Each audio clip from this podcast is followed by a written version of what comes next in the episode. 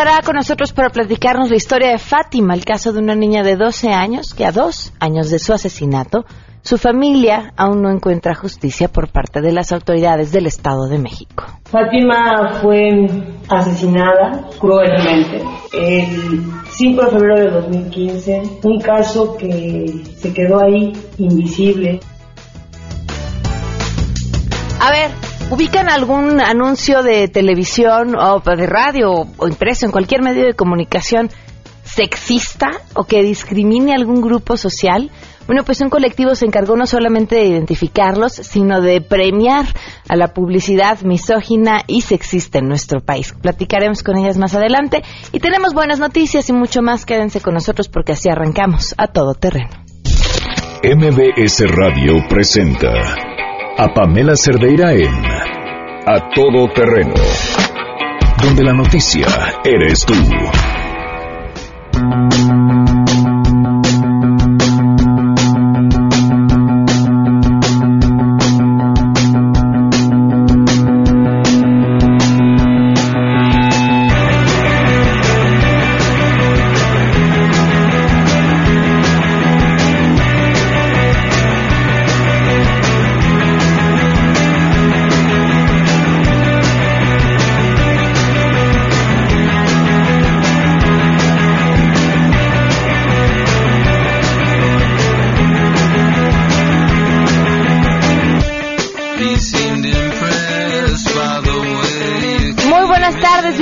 A Todo Terreno. Muchas gracias por acompañarnos en este miércoles 13 de diciembre del 2017. Soy Pamela Cerdeira. Los invito a que se queden aquí hasta la una de la tarde. Saludos a Víctor Manuel Alamillo, que nos está escuchando desde temprano, a Jorge Víctor Domínguez, Leonardo Monzón, Ignacio González. Muchísimas gracias eh, también por, escribirnos desde, desde temprano. Y, ay, aquí me ponen, es mi cumpleaños y ya no lo felicité.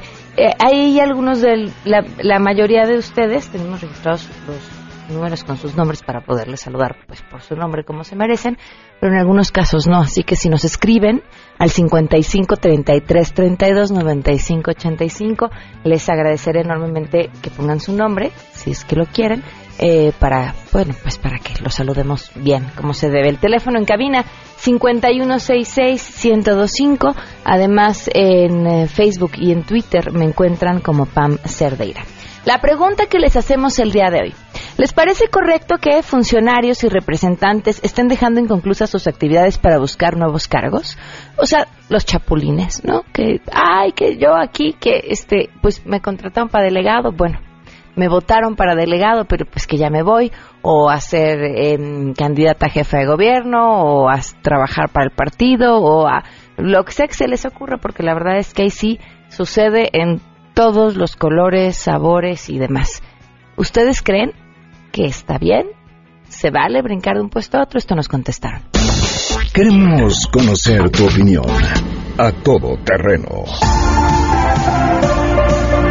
¿Te parece correcto que funcionarios y representantes dejen inconclusas sus actividades para buscar nuevos cargos? Yo pienso que es falta de ética, falta de ética profesional, que si primero se comprometen para un periodo y no lo concluyen, es falta de ética y, también de responsabilidad. Debe de concluir eso y si se interesan en otro, competir para otro cargo, pero ya que culminen al, periodo en el cual se comprometieron a ejercerlo por ley. No estoy de acuerdo porque sería como un tipo de reelección y eso pues ya no está permitido. Pienso que debería de haber alguna sanción para aquellos que no terminen su periodo oficial para el cual fueron contratados o fueron designados. Pues la verdad es que no estoy de acuerdo debido a que pues no cumplen con sus promesas antes de ser electos. Entonces, ¿cómo vamos a votar por ellos como presidentes si como diputados o no sé, el cargo que tienen pues no cumplen con sus, sus promesas?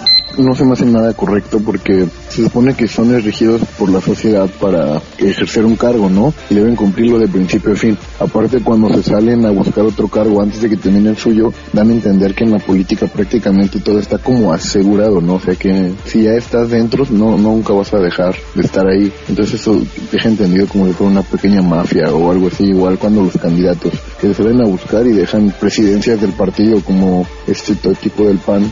No sé si justo, pero creo que es de falta de responsabilidad con el cargo que están ocupando en ese momento. A todo terreno. Hoy se cumplen tres meses, once días del feminicidio de Pamela Salas Martínez. Hace dos meses con diez días buscamos a la Procuraduría de Justicia Capitalina para preguntarles muchas cosas con respecto a este feminicidio, a su trabajo de investigación o nulo trabajo de investigación sobre este feminicidio, pero además, ¿qué teníamos que hacer si algo así nos sucedía a nosotros, a ustedes, a cualquiera de los que hoy estamos conversando? Hace dos meses, diez días que la Procuraduría de Justicia Capitalina no nos quiere contestar.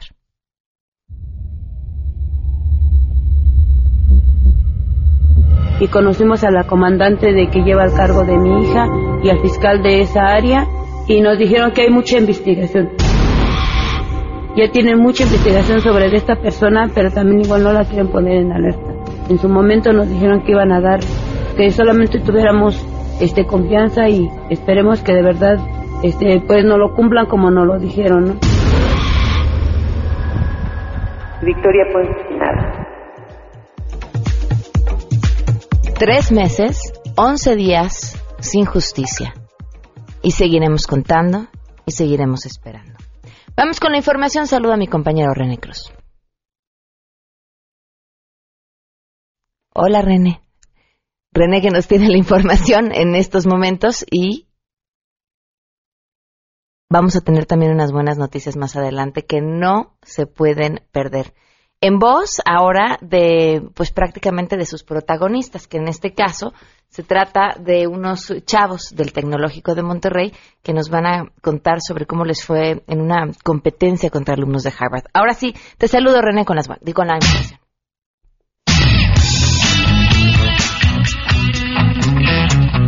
La Policía Federal reconoció el trabajo de las mujeres que integran el agrupamiento femenil de la División de Fuerzas Federales, el cual cumple 10 años, así como de las que laboran en la institución. En este marco, el comisionado general de la corporación, Maneli Castilla Cravioto, afirmó que las mujeres que trabajan en alguna de las divisiones lograron tener un crecimiento a través del talento y dedicación que realizan en sus actividades. Indicó que la Policía Federal le ha puesto un esquema de cumplimiento de los derechos. Sin embargo, dijo que también exigen que se respeten los derechos de los policías, ya que de esa forma el país será más ético. Pero este país será también mucho más ético, mucho mejor el día que se voltee a ver y se respete con esa misma convicción los derechos de todas y todos ustedes. Desde aquí, desde esta posición de comisionado y desde la perspectiva de cada uno de los jueces de división, créanme que no vamos a ceder un ápice en exigir que los derechos humanos de nuestros compañeros y compañeros sean respetados. Castilla Cravioto refirió que ahora que se debate el modelo de seguridad es importante que el fortalecimiento de las policías locales tome como referencia el agrupamiento femenil. En la ceremonia que se reconoció la trayectoria de 11 mujeres, el titular de la División de Fuerzas Federales, Carlos Alfonso Tornero, recordó que las integrantes del agrupamiento femenil participaron en el 2010 en el rescate de 90 menores del penal de El Amate en Chiapas durante una agresión. En el 2011 participaron en las manifestaciones del Zócalo de Oaxaca, así como en los hechos violentos que se registraron en Ochistlán, informó René Cruz González.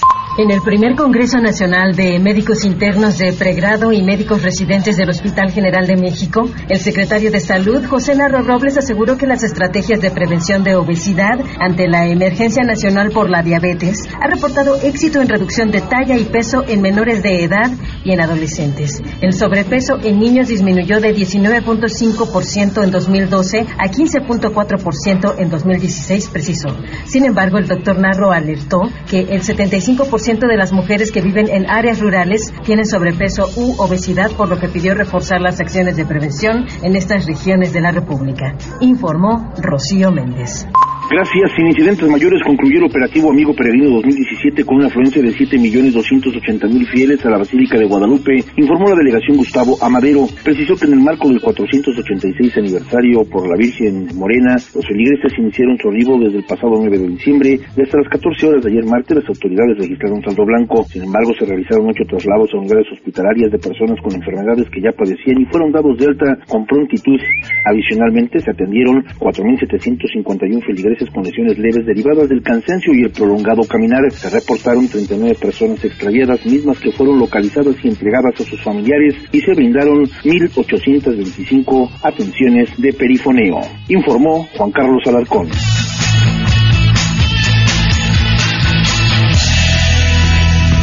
12 del día con 14 minutos y tenemos buenas noticias. Joel Orlando Hernández, vía telefónica, para compartirnos las buenas noticias. Joel, ¿cómo estás? Muy buenas tardes. Hola, buenas tardes. Muy bien, ¿y tú? Bien, ¿tú eres estudiante, Joel? Sí, soy estudiante del TEC de Monterrey, Campus Chihuahua. ¿Y qué, qué es lo que estudias?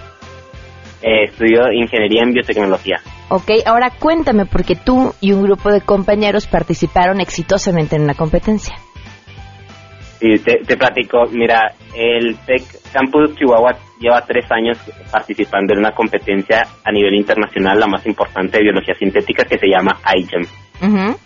Entonces, este año eh, un grupo de biotecnólogos, aproximadamente 10, y otra y más otros alumnos de otras disciplinas como derecho, ingeniería industrial y mm, arquitectura, nos juntamos para resolver una problemática de Chihuahua y participar en este congreso que se llevó a cabo en Boston el en noviembre, desde noviembre.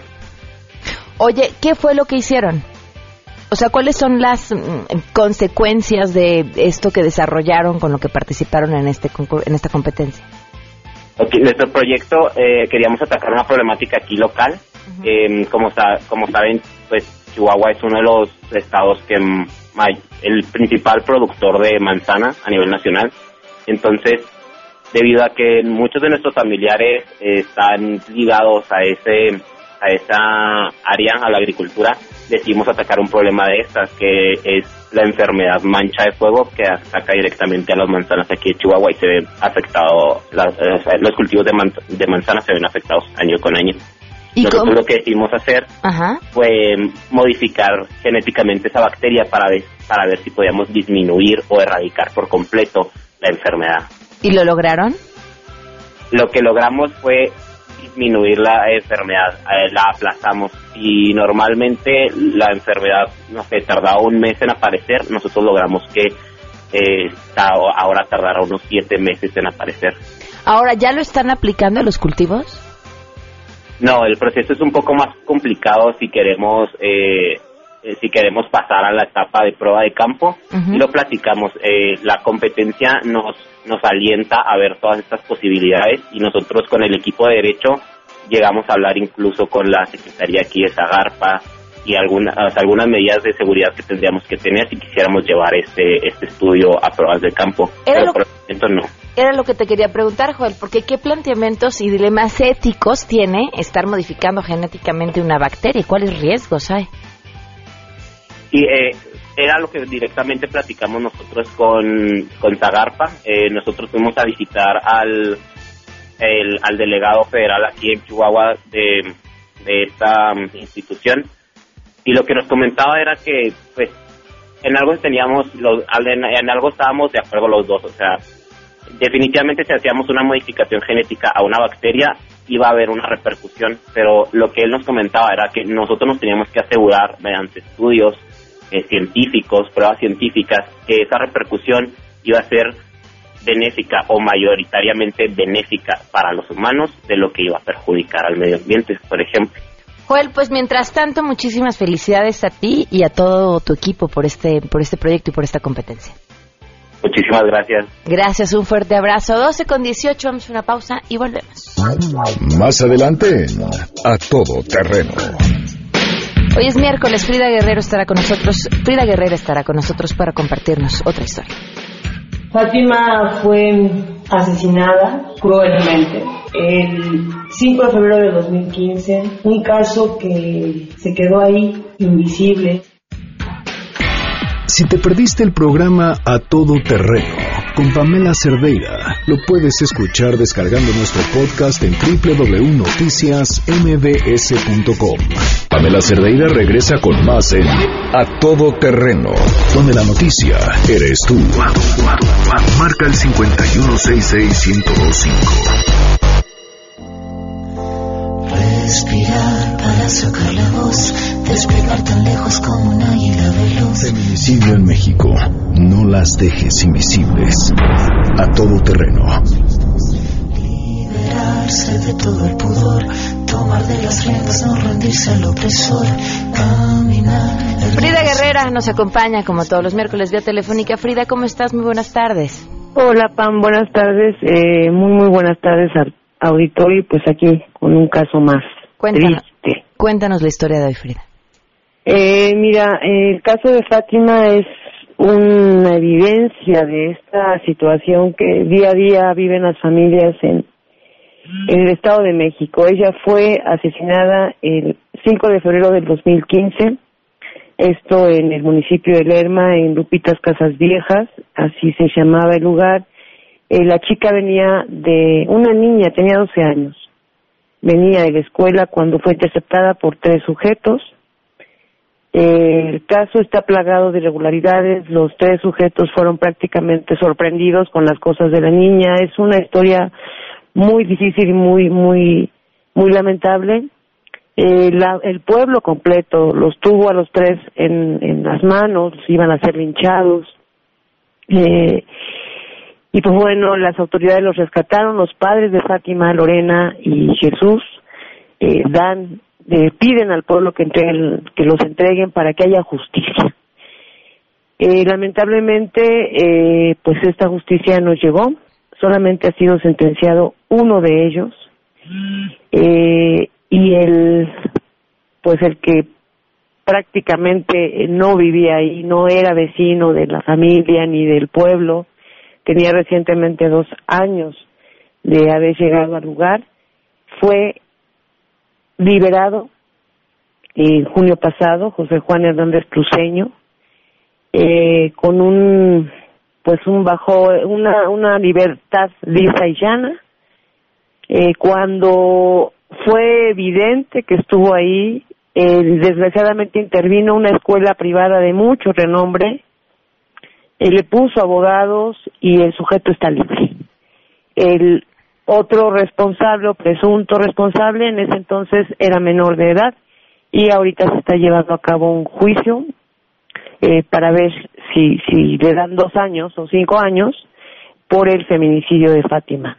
La familia está desplazada porque ha sido amenazada, su casa ha sido balaceada eh, y las autoridades del Estado de México lo único que están y que han hecho todo este tiempo es revictimizarlos. La misma Comisión de Víctimas del Estado de México les ha dicho que ellos no son víctimas.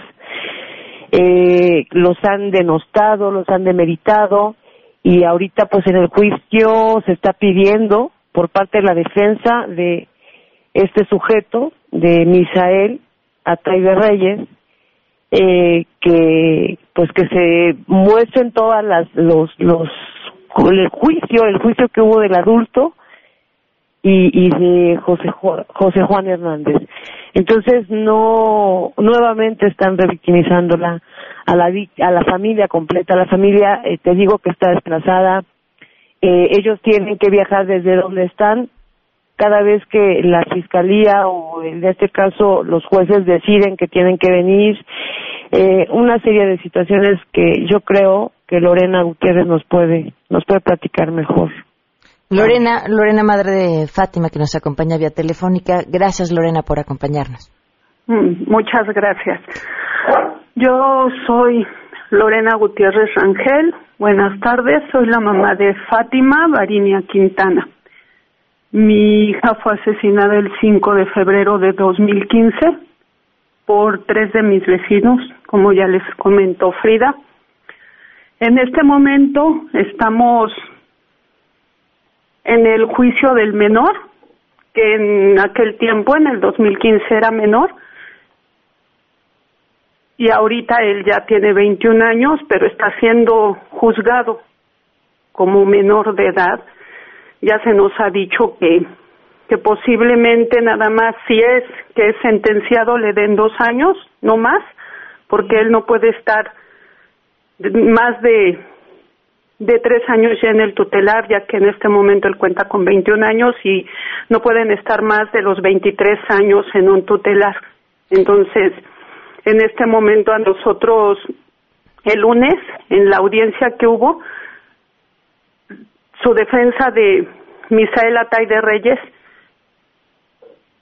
pidió que pudiesen ellos presentar la, los videos de las, de las audiencias de los adultos de Luis Ángel Atay de Reyes y de José Juan Hernández de Cruceño como prueba para ayudar a Misael. Yo la realidad es que nosotros no no sabemos mucho de esto, no sabemos si él, si el menor tenga derecho a, a este a presentar estas pruebas que su abogada pueda hacerlo pero ya se pidió esto, ya se pidió que fuesen presentados estos videos. Yo en realidad no entiendo porque para mí este juicio del menor para mí es una burla hacia nosotros, ya que se nos citó a careos y nunca los careos fueron con él, los careos fueron entre nosotros, entre la familia, entre los testigos. No sé qué teníamos que carearnos nosotros cuando él se negó a carearse. En una primera instancia él dijo que sí, pero su abogada lo cuestionó varias veces en frente de nosotros y él definitivamente después de ser cuestionado dijo pues que no, que no se careaba con nosotros. Después se piden estos videos. Para mí esto es una burla de esta juez del tutelar de Sinacantepec, de la Quinta del Bosque en el Estado de México. Ya fue dejado en libertad, lisa y llanamente, el asesino intelectual el que planeó todo el asesinato de mi hija José Juan Hernández de Cruceño. Por esto mismo nosotros tenemos que ser desplazados del Estado de México, mi familia completa, mis cuatro hijos, mis cuatro nietos, mi esposo y yo. Vivimos como, como prisioneros en nuestro propio país. No tenemos libertad, no tenemos tranquilidad. ¿Por qué dejaron en libertad a, este sujeto? A él lo dejan en libertad porque esta escuela Sierra Nevada presenta a todos los trabajadores de, mantenimiento de esta escuela como testigos de José Juan y extrañamente todos ellos declaran en el juicio que estuvieron al pendiente de que él llegara a trabajar en esta escuela el 5 de febrero, el jueves 5 de febrero del 2015. No sé cómo puede ser posible que todos ellos lo hayan visto a la misma hora entrar. El director administrativo Rubén Regalado, el vigilante de la caseta de entrada a esta escuela, una de las empleadas de la guardería de esta escuela, porque esta escuela es desde, la, desde guardería hasta preparatoria, y, y los de mantenimiento todos estuvieron al pendiente de que llegara. Supuestamente este sujeto era jardinero cuando en esta escuela no hay jardines solamente en las paredes. Presentan unos videos que todos sabemos que se pueden manipular. ¿Trabajaba para la escuela? Supuestamente ellos trabajaba para la escuela. Yo sé que no, porque yo lo veía a diario, a diferentes horas, donde yo viviera un pueblo pequeño.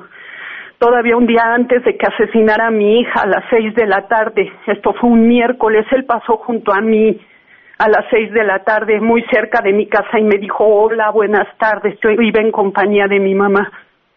Entonces no me explico cómo pueden decir, cómo pueden cubrir a este feminicida, a este psicópata, a este asesino. No entiendo. ¿Cómo fue, eh, Lorena, que supieron que estos tres sujetos habían sido los responsables? Mire,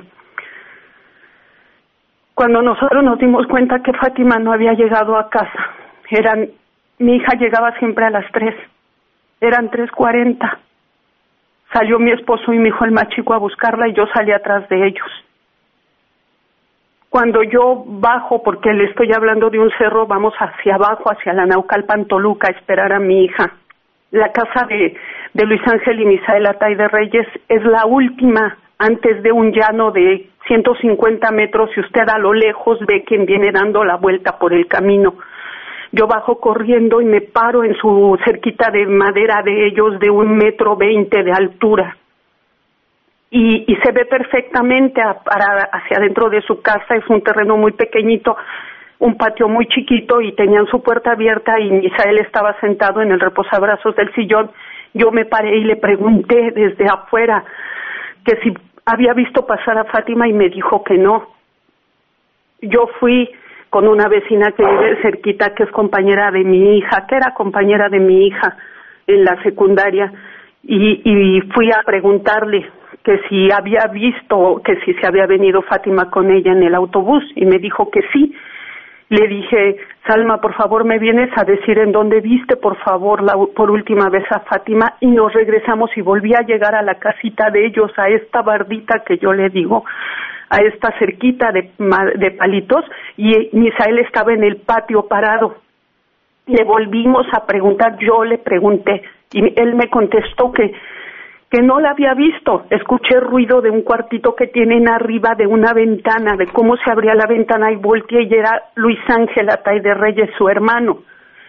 Su hermano no traía playera y se le veía claramente el pelo mojado. Yo igual le pregunté, Luis Ángel, ¿viste pasar a Fátima? Y me dijo que no. Entonces Salma, la compañera de mi hija, les dijo, claro que la vieron. Fátima venía ahí y tú, José, tú Luis Ángel, tú Misael y José Juan el Pelón estaban ahí en el barandal de herrería silbando hacia donde venía Fátima.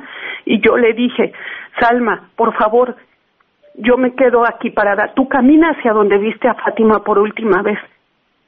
Caminó diez metros.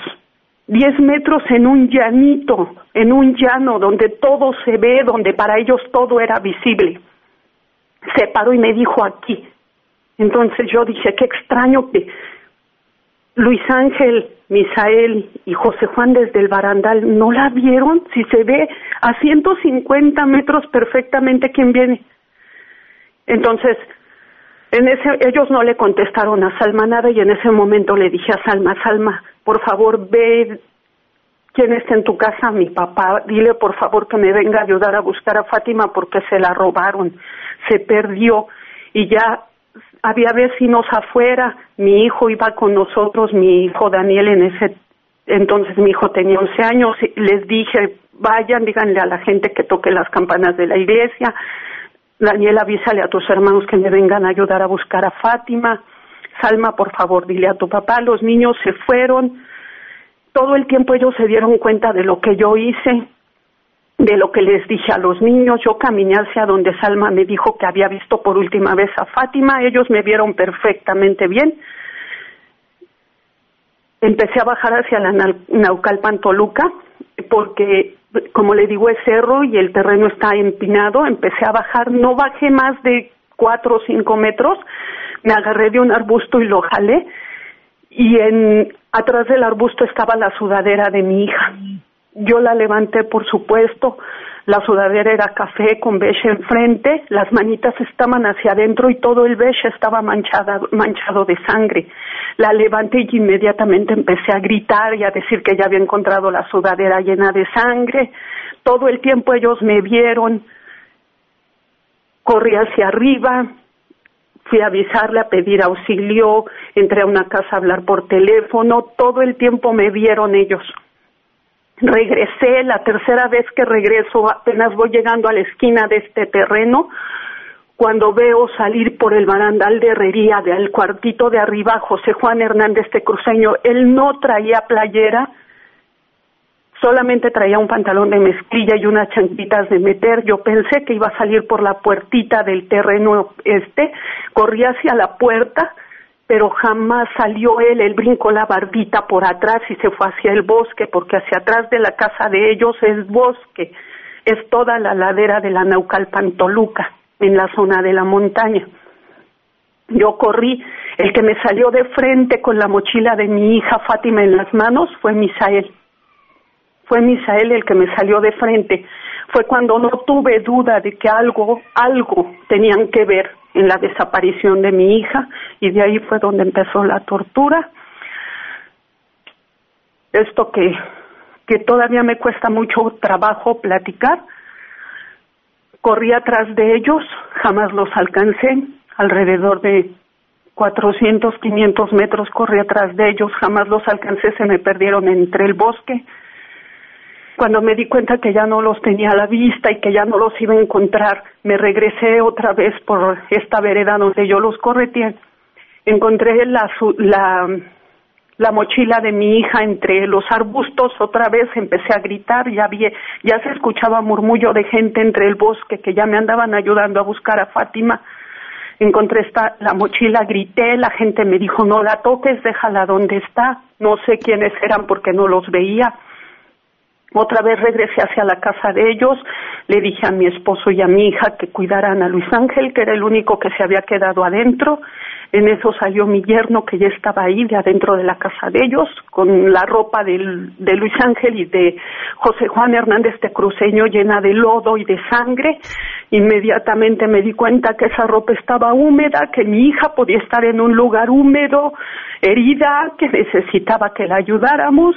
Le dije a mi esposo que se quedara a, cuidarlo, que no lo dejara salir. les enseñé dónde había encontrado la sudadera y me fui a seguir buscando a mi hija. Después de un tiempo muy corto no me no le no recuerdo ya cuánto tiempo pasó pero no fue mucho tiempo la gente me empezó a gritar que había sangre eh, en una zanja por donde corría el agua. Fui hacia esa zanja brinqué. Efectivamente había sangre con coagulada pero ahí nada más se veía la tierra rasguñada, me di cuenta que posiblemente ahí había sido donde hirieron a mi hija, donde la estuvieron sometiendo, pero no estaba el cuerpo de Fátima. En ese momento volteé en esa misma zanja hacia la Naucalpan Toluca, que ya la carretera la tenía yo muy a la vista. Entonces, este, volteé hacia la carretera y alcancé a ver el tenis de mi hija, su, un pedacito de su pants y un pedacito de su pie. Yo supe inmediatamente que era el pie de mi hija. Mi cerebro registró que posiblemente le habían cortado un pie a mi hija porque no veía más. Ya había bastante gente arriba de esta zanja. Mi hijo Daniel gritaba que por favor le ayudara a Fátima, que porque él estaba desde arriba de la zanja viendo la manita de mi hija, yo no la vi ya. Caminé por esta zanja, pisé una llanta, la llanta estaba en el cuerpo de mi hija y yo no me di cuenta, estaba en su estómago.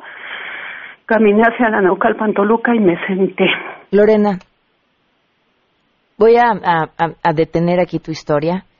Quiero agradecerte inmensamente tu valor para seguir contando esto que además evidentemente debe doler de una forma inexplicable. Frida, seguimos al pendiente de este caso y, y, y lo que siga y lo que haya que hacer.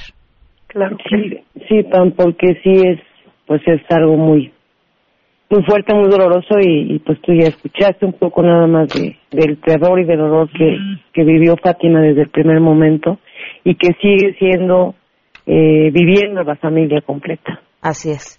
Lorena, muchísimas gracias por tu testimonio. No, gracias a usted. Frida, muchísimas gracias y estamos al pendiente. Claro que sí, Pam. Muchas gracias. Buenas tardes. Buenas tardes. Pamela Cerdeira es a todo terreno. Síguenos en Twitter, arroba Pam Cerdeira. Regresamos.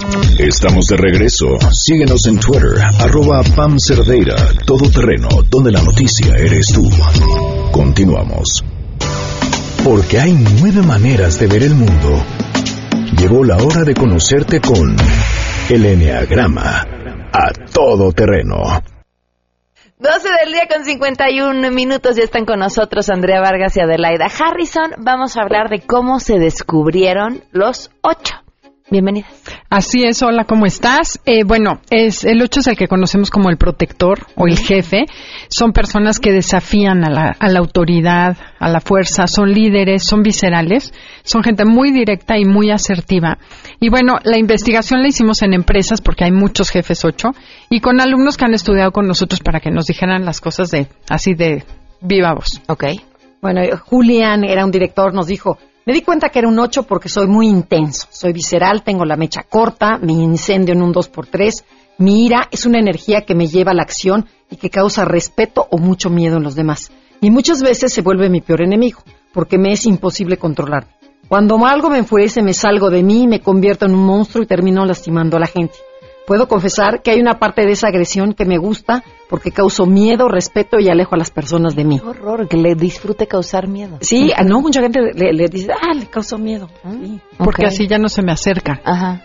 Bueno, Malena nos dijo que es 8 porque su mente siempre está enfocada en la justicia y la verdad. El 8 tiene ese tema. No le gusta andar con rodeos. Dice, soy muy directa y hablo lo que pienso, mientras que otras personas le dan mil vueltas a las cosas y se complican porque tienen miedo de decir la verdad. Le hace el 9. Y sé que a veces a la gente le incomoda mi franqueza, pero dice que no, no me importa. A mí me gusta ser así y ojalá la gente fuera tan sincera como yo. Ok. Y aquí Raúl nos dice, yo me di cuenta que era ocho porque me gustan los excesos. Comer, beber, divertirme, reírme, trabajar. Cuando algo me gusta, me cuesta trabajo parar y siempre quiero más. Eso es mucho del ocho, es la lujuria, es el exceso. Todo lo hago con pasión y entrega y me doy cuenta que soy hombre de acción porque tengo muchísimo más vitalidad y energía que muchos. Casi nunca me canso y hago que las cosas trabajen, o sea, que sucedan. Eso es muy de ocho, no se cansan. Ok. Mariana nos dijo que descubrió que era ocho porque odia que la controlen y le digan qué tiene que hacer. Dice, más bien yo soy la que mando. Me dicen que hablo como directora y de forma brusca como si estuviera enojada. Dice, la verdad, no, no estoy enojada, pero así hablo y punto. Y si no les gusta, pues que se aguanten. Y dice, otro punto es que, por lo que se ve ocho, es que expresa lo que le gusta y lo que no. Y se cacha muy fácil la mentira y la hipocresía. Ok. Eso el ocho Ok, y también lo luego bien. preguntamos, bueno, ¿de qué te sirve saber un 8 cuando aprendiste el enneagrama? Y dice, yo no sabía, un Sergio dice, yo no sabía el impacto que tenía mi energía en los demás. Entendí que la, li- que la lujuria significa exceso en todo. Estoy empezando por vigilar mi energía corporal porque sé que para muchos soy muy impulsivo, gritón o invasivo con mi cuerpo.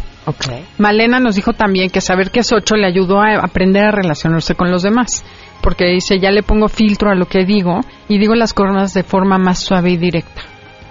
Y Elizabeth nos dice, me di cuenta que mi energía crea una barrera con la gente, que impide que se me acerquen porque la verdad siento que me pueden lastimar. Ahora estoy más consciente de no crear esa barrera con esa gente que me cae bien. Porque aunque no lo creas, muchas veces las personas 8 se sienten muy solas. O sea, el 8 te crea, te- como es tan imponente, te da mucho miedo. Y esa es la barrera que crean. Entonces nadie se le acerca. Y a la vez son muy tiernos. Y este, y se sienten solos. Dice, nadie nos invita. No, pues si les tienen miedo, ¿cómo quieren que alguien se les acerque? Este, una, una alumna Lulu nos dijo que ella, su tarea es dejar de controlar y como dejar que las cosas sucedan, fluir un poco más. Es lo que aprendió a hacer con el 8. Si ustedes Bueno. son 1, 2, 3, 4, 5, 6, 7, 8 o 9, lo que tienen que hacer es, bueno, primero ubicarse. En la vida es muy importante y después en el enneagrama. Y ponerse atentos a escuchar enneagrama los sábados a las 12 del día en esta misma frecuencia. Meterse a la página de internet www.enneagrama.com. Esa todavía no me la sabía. En Facebook, eh, Enneagrama. Conócete. Y en Twitter, Conócete MBS. Exacto. Para que se puedan ubicar y orientar. Oye, yo creo que a los ocho, a los siete, a los dos, al uno, a todas las personalidades del Enneagrama, si están buscando un coche que sea confiable, con la mejor tecnología, bonitos, que no tengas una bronca para los servicios, nada como un auto japonés y nada, si ya estamos hablando además de autos japoneses, nada como Toyota, que a través del Toyotatón están presentando el catador de autos nuevos y que encuentran unas notas maravillosas. Miren, 0% de comisión por apertura, tasas del 8.99% y bonos de desde hasta, perdón, bonos de hasta 60 mil pesos. Todo eso van a encontrar en el Toyotatón. Wow. Ahora sí que para todos los números del Enneagrama, ¿verdad? Muchísimas gracias. Gracias, Pamela. Y gracias por habernos acompañado. Se, van a- se quedan en mesa para todos. Mañana a las 12 del día los esperamos a todo terreno. Y felicidades a Jorge y Jacqueline que están formando una nueva familia. Bye.